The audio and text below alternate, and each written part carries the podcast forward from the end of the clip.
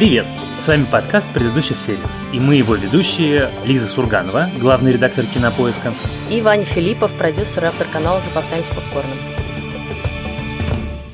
И сегодня мы обсудим сериал, который называется по-английски Adult Material, а по-русски называется только для взрослых. Это сериал британского канала Channel 4, а в России его показывает эксклюзивно Кинопоиск HD. На самом деле это мини-сериал, там всего 4 эпизода.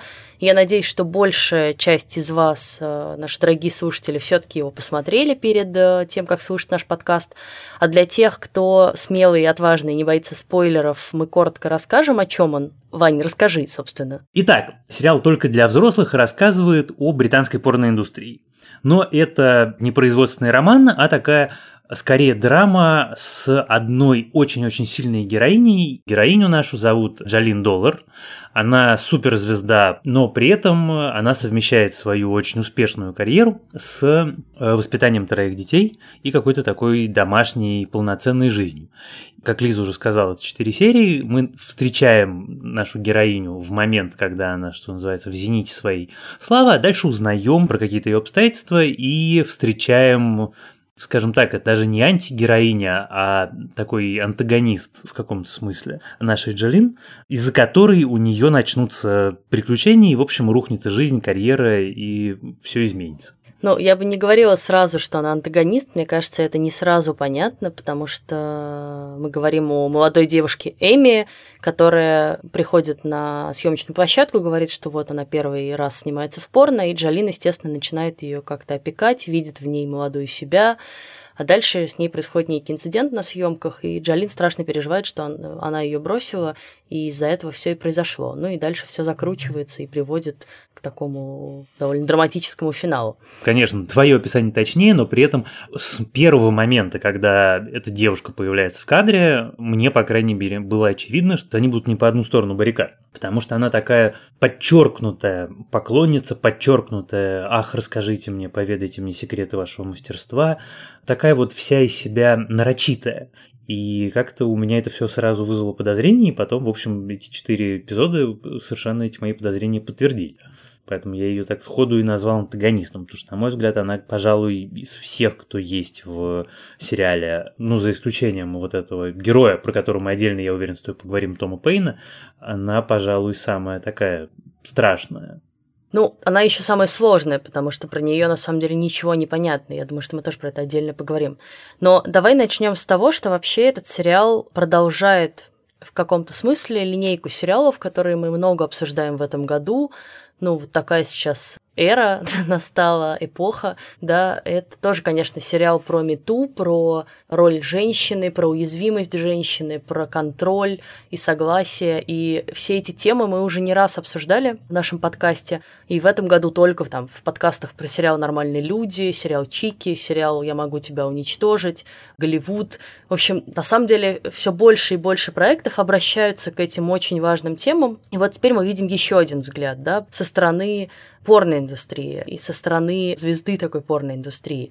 И это вообще очень интересно. Вот как бы про проституцию мы видели довольно много фильмов и сериалов. И в каком-то смысле, я сейчас хочу очень аккуратно это сказать, но в каком-то смысле, конечно, это немножко уже, может быть, даже романтизированная профессия в массовой культуре ну там, не знаю, начиная от фильма «Красотка», да, сейчас все больше, как бы, наоборот, реалистичных каких-то изображений, показывающих все сложности и все минусы с этим связанные, да, но, тем не менее, это, во-первых, гораздо более популярная тема в массовой культуре, во-вторых, она как-то по-другому, что ли, преподносится. У меня такое ощущение, когда я смотрела сериал, сложилось, что как будто бы, знаешь, к секс-работницам в этом смысле отношение более сочувственное и более какое-то понимающее, потому что вот это чаще всего какие-то трудные жизненные обстоятельства. Очень часто это трудные жизненные обстоятельства, которые толкают героинь или героев на то, чтобы так зарабатывать деньги.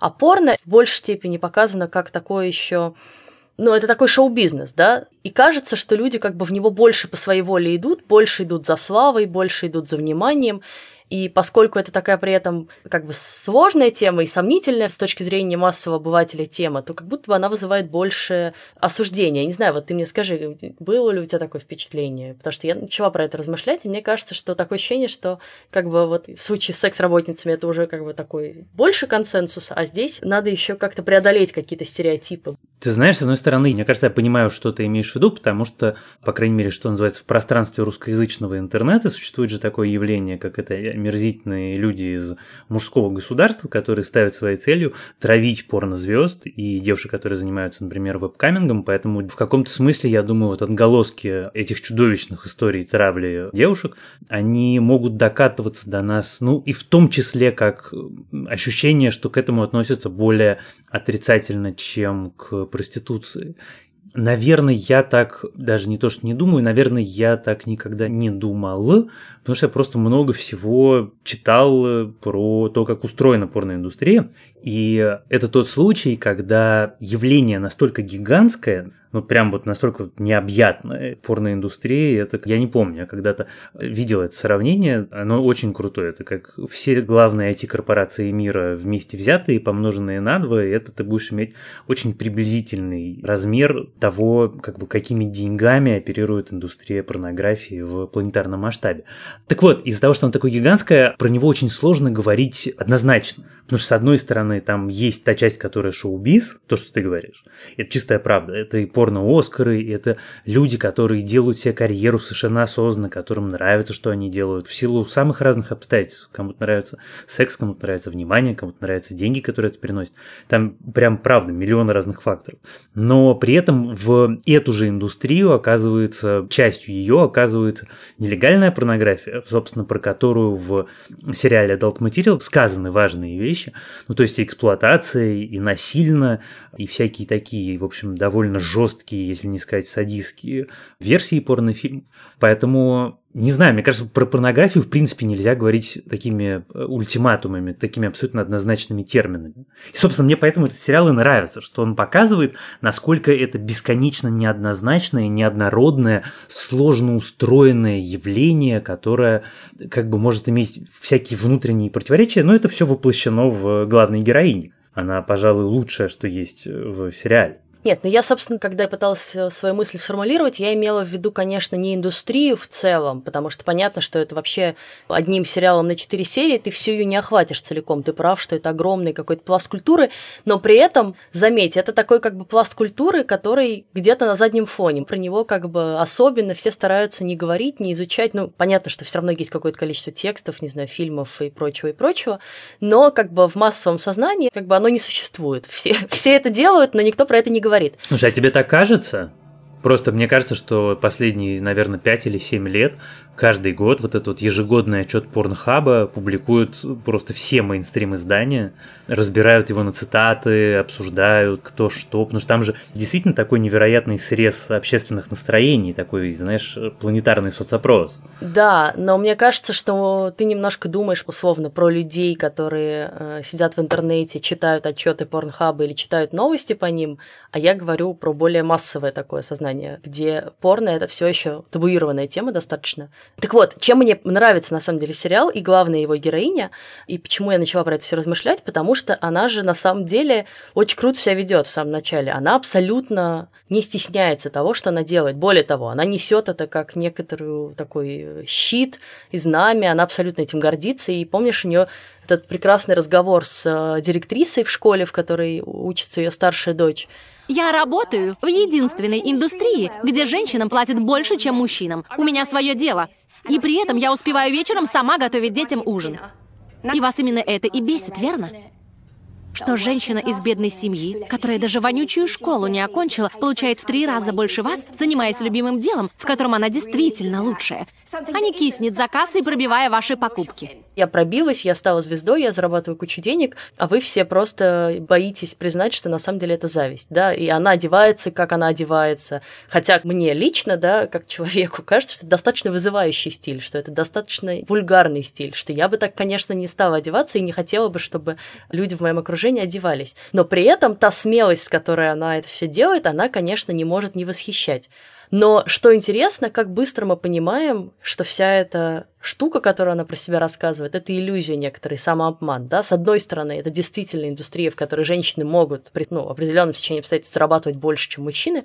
С другой стороны, это все равно индустрия, в которой женщины очень уязвимы, в которой женщины зависят чаще всего от мужчин, в которой все равно женщины работают, пока они молодые и красивые, по большей части, а мужчины могут работать довольно долго. Ну и вообще требований к женщинам там гораздо больше, и они вынуждены вкладывать в это тоже больше, в том числе и здоровье своего, да, и в том числе то, что мы видим в сериале, да, что это может быть довольно травматичным опытом для женщины на самом деле. И все это такой миф, который как бы постепенно рушится на наших глазах и на глазах героини.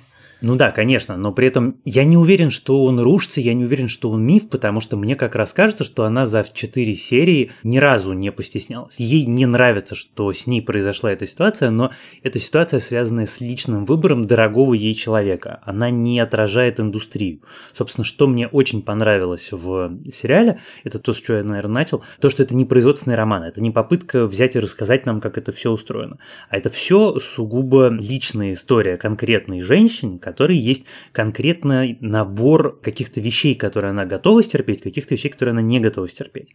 Потому что вот когда мы говорим про контроль, и это супер крутая э, мысль, которая там есть, она же действительно всегда контролирует ситуацию. Она не другие какие-то люди. Потому что когда, ну, дорогие слушатели, мы же говорим про сериал о порной индустрии, поэтому сейчас будем много говорить про анальный секс.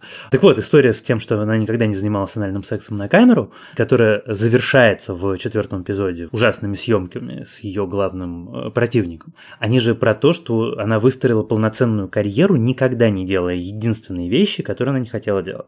И эта история не только как бы про контроль, там же история не про то, что она каким-то идеологическим соображением этого не хочет. Она никогда не говорит, что у нее какие-то физиологические особенности и не позволяют этого делать.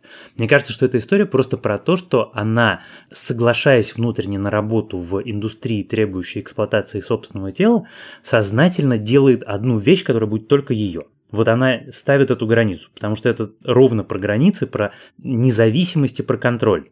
И до финала, до последних пяти минут последней серии, ну, 10 минут последней серии, она этот контроль сохраняет. Она может терять деньги, она может терять положение, карьеру, что угодно, но она не теряет контроль. Хорошо, я, наверное, не очень правильно высказалась, но я думаю вот что. Я думаю про это так. В начале сериала мы встречаем ее абсолютно уверенной в себе. Да, отчасти потому, что она держит все под контролем, отчасти потому, что она сама выбрала себе такую профессию. Да, ее муж, мало того, что поддерживает ее в этом, он еще и работает на нее в каком-то смысле. Она делает то, что ей нравится, не делает того, что ей не нравится. Помнишь, когда они обсуждают, может ли она там заняться эскорт-услугами? Она говорит, нет. Вот как раз она произносит эту фразу про контроль, что я сейчас сама выбираю то, чего я хочу. Там я не смогу выбирать. И с одной стороны, мы видим такую очень сильно уверенную в себе женщину. Сериал про то, как, с одной стороны, сначала ее уверенность в себе рушится, а потом снова воскресает. И уверенность ее в себе рушится ровно в тот момент, когда она понимает, что на самом деле ее влияние и ее силы не так велики, как она думала. Она думала, что ее босс, вот этот э, сутенер в барском атласном каком-то халате, которого играет Руперт Эверетт, на самом деле о ней заботится, думает, его волнует ее мнение. Мы выясняем, что это не так. Она думает, что она может как бы повлиять на жизнь и карьеру молодой актрисы или может убедить своего режиссера, что ее не надо снимать в тех сценах, к которым она не готова. Это тоже не так.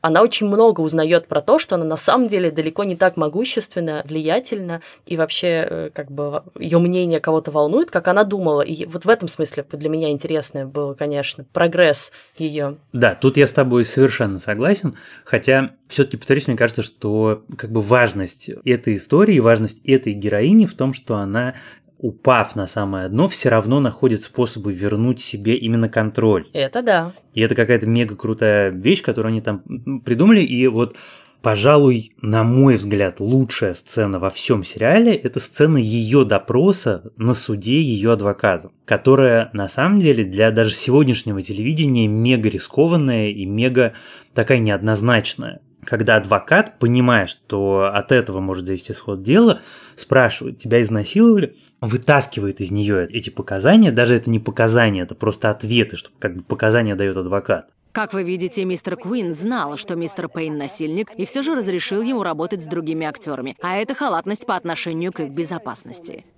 То же пренебрежение он проявил и по отношению к потерпевшей, о которой мы уже говорили. Когда вы рассказывали мистеру Куину об этом инциденте, вы были расстроены, да? Прошу, я, я не хочу. Я скоро закончу. Вы были расстроены, да? Да, прошу, хватит. И когда они после заседания разговаривают, она говорит, вот это было изнасилованием. Ты меня заставила сделать что-то против моей воли. А та история была не изнасилованием. И это, конечно, какая-то вещь э, немножко удивительная, потому что опять она говорит о каких-то полутонах, как бы о субъективности восприятия, о каких-то важных вещах, которые делают качественную драму, на мой взгляд, качественной драмой. И таких вещей внутри сериала довольно много. Это то, что меня порадовало. Что меня расстроило, это то, что все-таки сериал, мне кажется, немножко скачет со стороны в сторону. И Руперт Эверетт, мне кажется, он хозяин студии, если я все правильно понял, на которую работает Джолин. И у него, конечно, очень интересная роль, при том, что он играет, в общем, циничного мерзавца, но при этом у него, ну, ничто человеческое ему не чуждо, мы это тоже видим. И с одной стороны, ты права в том, что он в ситуации с молодой актрисой выступает как бизнесмен, а не как человек. Но в других ситуациях, когда он, помнишь разговор с корпоративным юристом о том, можем ли мы вообще от нее отстать, там не подавать на нее иск, или его решение не взыскивать с нее какой-то ущерб, а отделаться только расходами на юриста, это все как бы говорит о нем как о человеке. То есть, опять-таки, добавляет полутона в его образ. Это здорово. Ты знаешь, я хочу вернуться к сцене, которую ты упомянул, сцене в суде и ее разговоре с Стеллой, которую я, правда, не очень поняла, как она вдруг так резко из парламентария стала адвокатом ее, и насколько это вообще возможно. А также не могу здесь не заметить, как смешно всегда выглядит британский суд при всем моей любви к Англии и уважении к ее традициям. Но вот эти парички, и вот это My Lady, и мантии, ты такой просто, господи, это какой-то, какая-то Алиса в стране чудес бесконечная. Я думаю, что дело в том, на самом деле, отвечая на твой вопрос, что она просто юрист, который избрался парламентарием, и поэтому, когда ее лишили мандата, она, соответственно, вернулась обратно заниматься той профессией, которой она занималась до этого. Потому да, что, наверное. Ну, как бы они не, не рождаются политиками, там у них у всех есть какие-то профессии обычно или образования. Да, в общем, возвращаясь к этой сцене в суде, я хотела сказать, что когда я ее смотрела, да и вообще, в общем, на протяжении всего сериала, я поняла, что он очень сильно перекликается с сериалом «Я могу уничтожить тебя» именно вот в этой теме, что мы все так или иначе друг другу немножко контролируем больше, чем этого хочет другой человек, и больше манипулируем, и больше как бы за него принимаем какие-то решения или думаем, что мы лучше его понимаем, чем он сам. И на самом деле, как и в сериале «Я могу тебя уничтожить», здесь все герои занимаются тоже этим, даже как бы положительные герои. На самом деле сама Хейли или Джолин, она же тоже это делает по отношению к Эми. Она за нее решает, что как бы ей было плохо на этой съемочной площадке, что ей надо помочь, что про эту историю надо публично рассказывать. Эми к этому уже не очень готова на самом деле. Дальше то же самое делает Стелла. Она вдруг решает, что ей надо помочь э, Хейли, что ей надо ее вытаскивать в суде, и она решает, что она расскажет эту как бы доверительную историю, которую она знает просто из дружеского разговора с Хейли на суде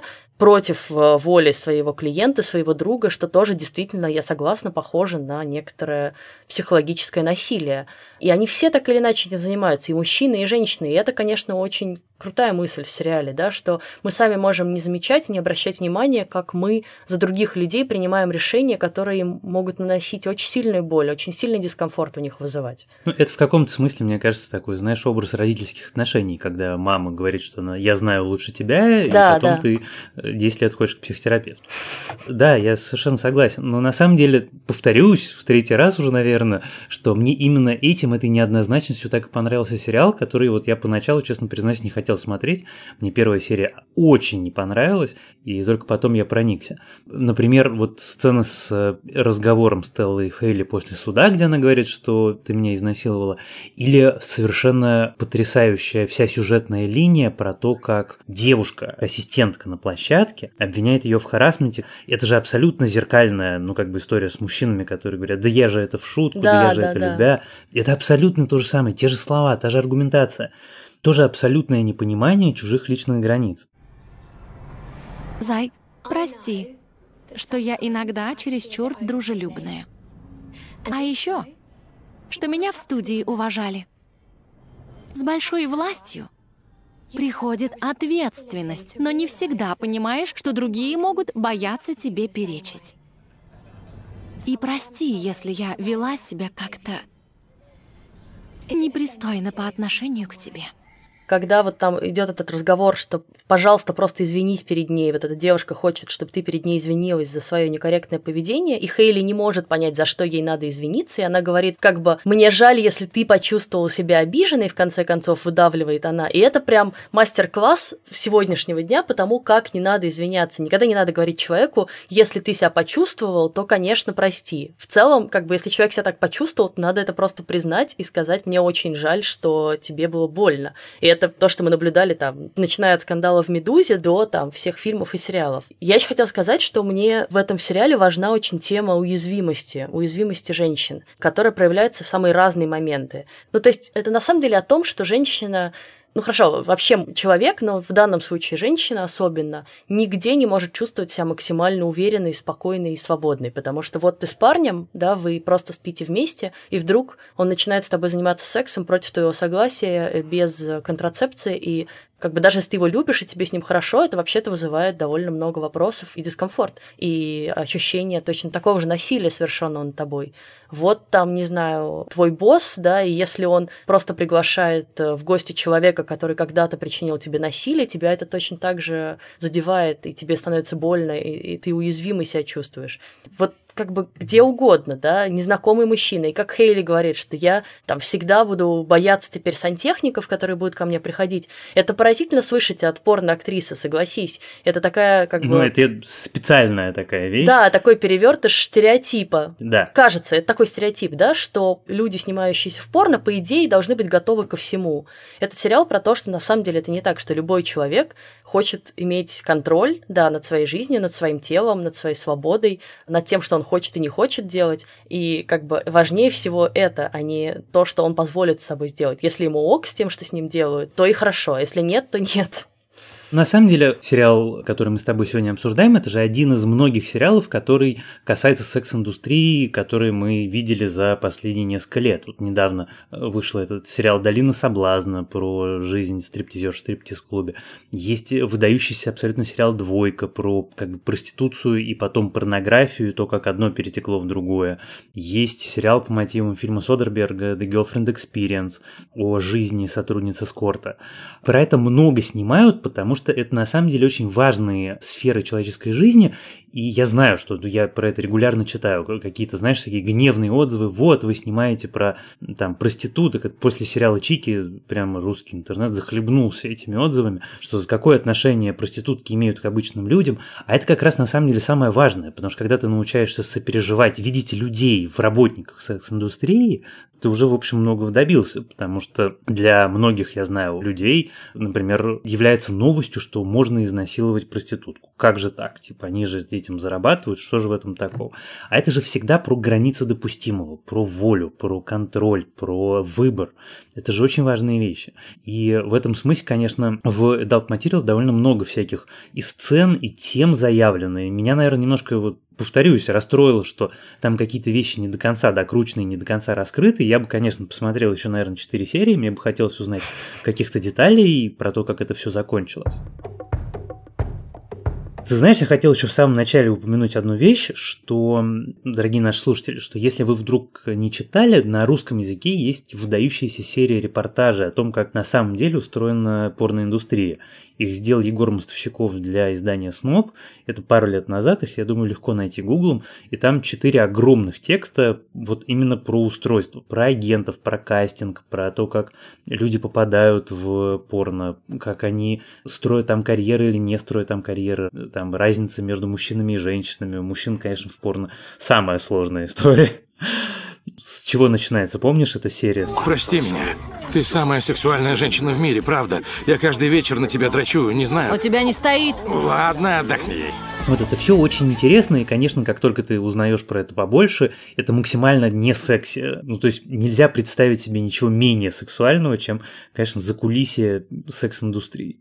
Я подумала, когда ты говорил про осуждение, что, наверное, в моей голове как будто бы больше осуждения по отношению к порно-актерам, потому что это, в отличие от просто там секс-работников, да, которые где-то находят клиентов или клиенты находят их где-то, ты не всегда про это знаешь и видишь, и ты про людей часто не знаешь, чем они занимаются, да, то порно-бизнес и порно-актеры это, конечно, люди, которые у всех на виду, и в этом смысле, э, как бы, наверное, их такой сознательный выбор, и все тебя видят, весь мир тебя видит, может быть, поэтому это такое, знаешь, более сложное отношение. А про порноиндустрию я хотела добавить то, что, конечно, очень интересно в сериале наблюдать. Мы же сейчас живем в такой очевидный век слома традиций каких-то, и в порноиндустрии тоже, да. Вот Руперт Эверетт представляет такую традиционную, старую как бы школу в каком-то смысле, таких отдельных мужчин, магнатов, которые строят свой маленький бизнес. Но на самом деле они уже тоже абсолютно беспомощны и ничего не могут сделать против огромных корпораций, которые все это захватили, и вот эта прекрасная женщина, которая ему говорит, что у нас больше данных, чем у Netflix, да, и мы как бы огромными терабайтами данных про людей оперируем, и как бы мы при этом уважаемая компания, респектабельная компания, да, мы строим бизнес тут, насколько это все вышло из какой-то при этом такой тени и подполья, вот в такой действительно шоу-бизнес мирового масштаба с огромными миллиардами денег, про что ты говорил, и про какие-то отдельные маленькие детали, да, да, про то, как сейчас порнозвезды, ну, как и, не знаю, блогеры и какие-то журналисты могут начинать зарабатывать сами деньги, что на самом деле им часто не нужны корпорации или какие-то покровители, просто ты можешь, не знаю, снимать ролики, в интернет выкладывать, продавать какие-то вещи тебе принадлежащие, в целом уже зарабатывать какие-то деньги. Но самый, конечно, трогательный момент, про который я не знала, и который меня в каком-то смысле поразил, это что они на камеру зачитывают все, значит, согласия дают, объясняют, что их ни к чему не принуждают, и это так такой добравшийся вот мету, да, и даже в этой индустрии уже хорошо, и это очень круто, ты должен как бы с актеров э, брать некоторые, ну, в смысле, удостоверяться, и это важно, что с ними все ок, как бы. Хотя это тоже нарушается. Как раз видишь, это на самом деле обратная сторона того, про что ты говоришь про мегакорпорации, что как только это стало таким респектабельным бизнесом, которым можно заниматься, его начали регулировать, и там начали следить за безопасностью, за здоровьем, за какими-то еще вещами, соблюдать законы. То есть вот эта вот доля регуляции э, в этих американских, действительно гигантских э, порно-студиях, она, конечно, несет с собой не только зло, в кавычках, но и, в общем, какие-то положительные изменения. А то, что ты говоришь про то, что сами зарабатывают, как я понимаю, так этот их бизнес устроен, они как бы снимаются в фильмах, делая себе имя, а потом все основные деньги им приносят личные сайты, на которых они исполняют какие-то капризы своих э, подписчиков за деньги, выкладывают какие-то эксклюзивные материалы, ведут переписки. Про переписки, конечно, дико смешно, что это муж все ее пишет. Не, ну это же тоже очень круто. Это такое полноценное построение личного бренда, да? Да, Только, конечно, так и есть. Бы, ты порнозвезда. Да, так и есть. Они на самом деле потом становятся общественными деятелями, бизнесменами. Кто-то продолжает развивать эти бренды. Кроме той сцены, про которую ты упомянул, там есть еще одна штука. Она в разговоре у героя Руперта Эверетта. Такая деталь, за которой на самом деле кроется совершенно гигантский мир. Это когда он говорит, я еще помню те времена, когда в порно ценился сюжет. Потому что это такая монументальная трансформация индустрии. Этот герой тоже про это говорит. Это тоже на самом деле такая ключевая вещь, что сейчас, поскольку огромное количество порно бесплатно, единственное, на чем ты можешь заработать деньги, как бы когда ты просишь, дайте мне денег за просмотр моего фильма, это какая-то нишевая, очень хардкорная, в общем, довольно жесткая э, часть. Такие какие-то видео, которые не попадут тебе в выдачу на порнхабе. Не ванильные. Тоже на самом деле очень интересно. Возвращаясь к такому чуть более общему общему разговору, что мне страшно понравилось, и что про это написала вся британская пресса, которая делала рецензии, что там нету ни поддержки, ни осуждения это не взгляд моралиста, это не взгляд, наоборот, какого-то человека суперсвободных взглядов, это взгляд обычного человека. Вот смотрите, бывает так, бывает не так, бывает иначе, что нельзя говорить про эту индустрию людей в ней занятых с э, какими-то моральными абсолютами, потому что там никто не вписывается ни в понятие абсолютного добра, ни в понятие абсолютного зла.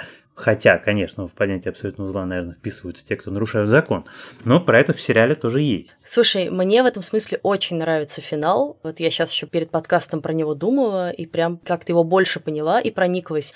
Финал отношений со Стеллой, ну и как бы и тот выбор, который совершает Хейли в самом конце. Потому что э, что мы наблюдаем? Стелла хочет ее вытащить и хочет ей помочь, потому что ей кажется, что она должна ее спасти и вообще как бы вытащить из порной индустрии, что это какая-то очень очень затянувшая ее э, история, и она ее сейчас спасет, и все будет хорошо. И в конце, помнишь, как она в ней разочаровывается, когда Хейли говорит, нет, во-первых, мне это нравится, во-вторых, я пойду и буду сниматься в ролике с Томом Пейном, потому что это мой выбор тоже. Я считаю, что это правильно. Но это же, опять же, про то же самое, что я говорила в начале подкаста. Это Стелла за нее решила, что ей почему-то надо вылезать из порной индустрии. И Хейли мне очень нравится тем, что даже если многие люди ее осуждают, даже если как бы моралисты с ней не согласны, даже если общественность общественное мнение в целом против нее, она делает то, что ей нравится, и это и есть ее главный выбор, это и есть ее главный контроль. И мне очень нравится, как в финале она приходит к тому, что мы сейчас сами будем просто снимать эти фильмы, не нужны нам никакие корпорации и мужики, берет подругу, и они вместе начинают снимать, и получают уже явно полное удовольствие от того безумия, которое они творят в кадре в этом латексе и с хлыстами. И видно, что это прям то, что ее зажигает. Но это же здорово, когда у человека есть любимое дело, каким бы оно ни было. Опять же, вот каким это мне очень было, нравится да? в сериале, да. Про финал я еще хотела поговорить про сцену с мужем, которая, мне кажется, очень важной и такой, знаешь, очень красивой концовкой, рифмующейся с началом, потому что, если помнишь, сериал начинается с того, что Хейли имитирует оргазм, да. в, сидя в своей в машине. Мойке. Ну, она записывает ролик, как она якобы получает оргазм для своих поклонников.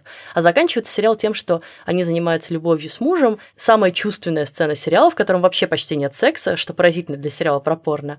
Чувственная, она получает удовольствие, она получает оргазм, и это такой как бы вот он фейковый, вот настоящий. И еще рифмуется, конечно, в том, что он приходит к ней чинить э, сантехнику то, про что она как раз говорила, что она будет бояться этого, и вот это очень красиво, мне кажется. Я понимаю, поддерживаю, хотя мне вот этот финал кажется немножко таким сказочным.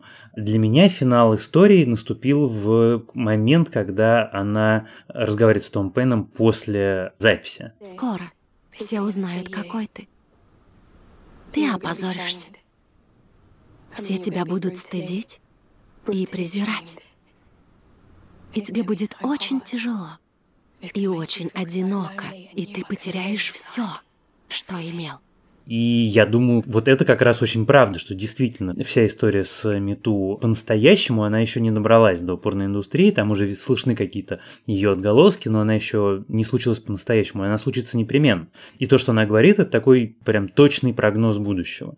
И вот эта сцена мне показалась как раз самой такой убедительной эмоциональной точкой. Хотя то, что они сделали хэппи-энд, это, в общем, тоже здорово. Ну, знаешь, там такой хэппи-энд, в котором все равно остаются вопросы, а вот как бы про тему цирроза печени вообще все забыли. И в этом смысле я согласна с тобой, что сериал довольно неровный. Там какие-то линии провисают, какие-то не объясняются, не договариваются. И это тот редкий случай. Обычно я говорю как раз, что сериал надо было делать короче. И когда я с тобой согласна в том смысле, что сериал надо было сделать чуть длиннее, может быть, там не 4 серии, но хотя бы пару серий чуть лучше прописать, потому что мне не очень хватило мотивации Стеллы, мне не очень хватило мотивации Эми, это самый вообще загадочный для меня персонаж. И как бы с одной стороны она такой как бы хаос, э, да, непонятный, неконтролируемый, а с другой стороны все все-таки тоже про нее хочется чуть больше понимать, почему она себя так ведет. Ну, там есть на это намек, когда Хелли говорит, что такое поведение это всегда результат абьюза в семье, и потом мы видим эту семью, и ты понимаешь, что все, что ты можешь себе представить, это, конечно, догадки, ты не можешь быть в этом уверен, но такая немножко зашуганная и запуганная мама, и такой отец, который, в общем,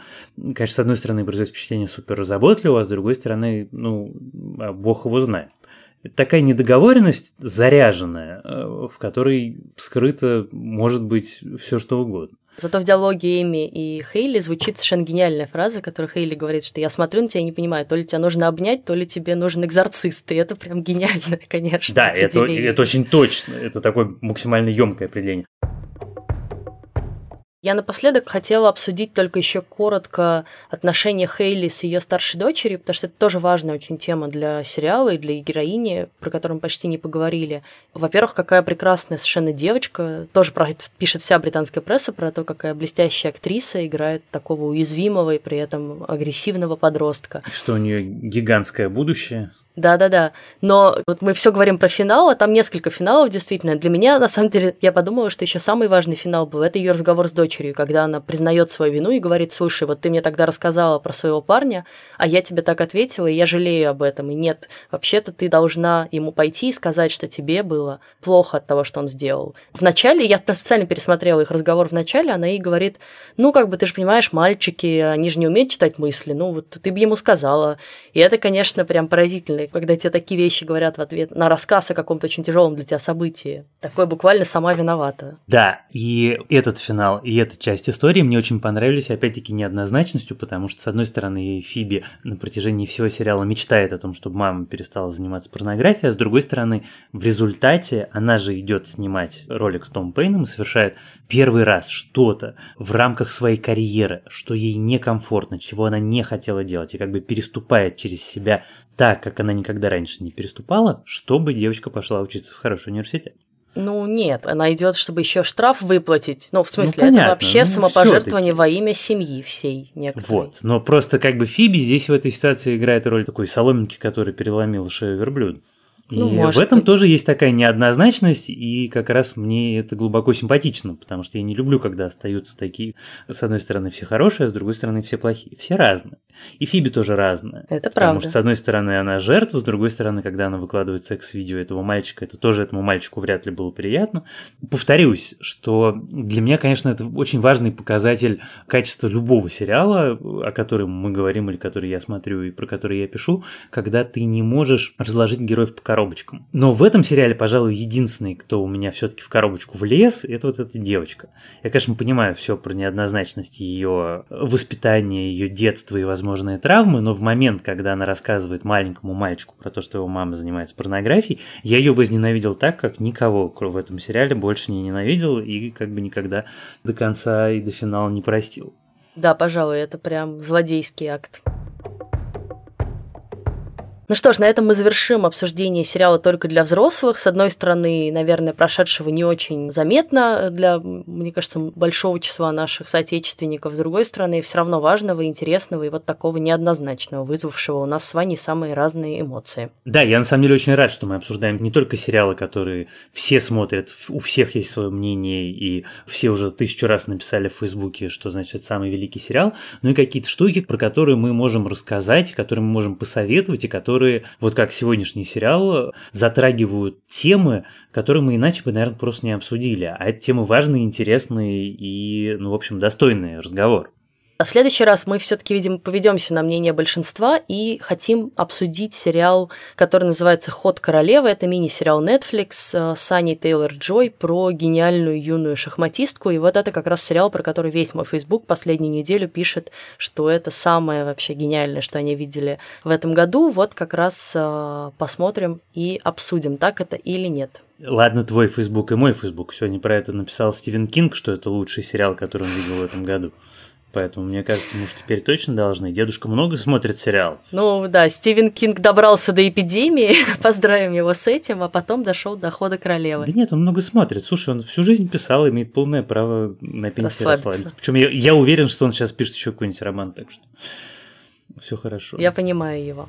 Единственное, что следующий выпуск выйдет чуть позже обычного, потому что мы хотим взять небольшой перерыв и чуть-чуть передохнуть. Но не волнуйтесь, мы скоро к вам вернемся. Мы очень рады, что вы нас слушаете. Слушайте нас, пожалуйста, и дальше. Наш подкаст доступен на всех возможных для прослушивания платформах, от Яндекс Музыки, iTunes до YouTube.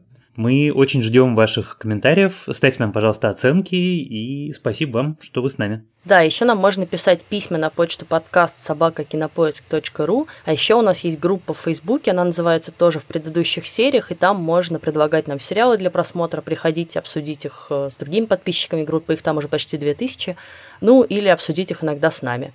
Иногда мы там проводим опросы, а также вешаем анонсы следующих выпусков. Я там нахожу себе сериалы, которые я буду смотреть э, дальше, и сейчас у меня скопилось, кажется, уже 10 сериалов, которые мне посоветовали, каждый из которых мне хочется посмотреть, но когда на это найти времени, я совершенно не понимаю. Вот, если вы хотите быть тем человеком, который посоветовал Ване посмотреть сериал, то записывайтесь в нашу группу.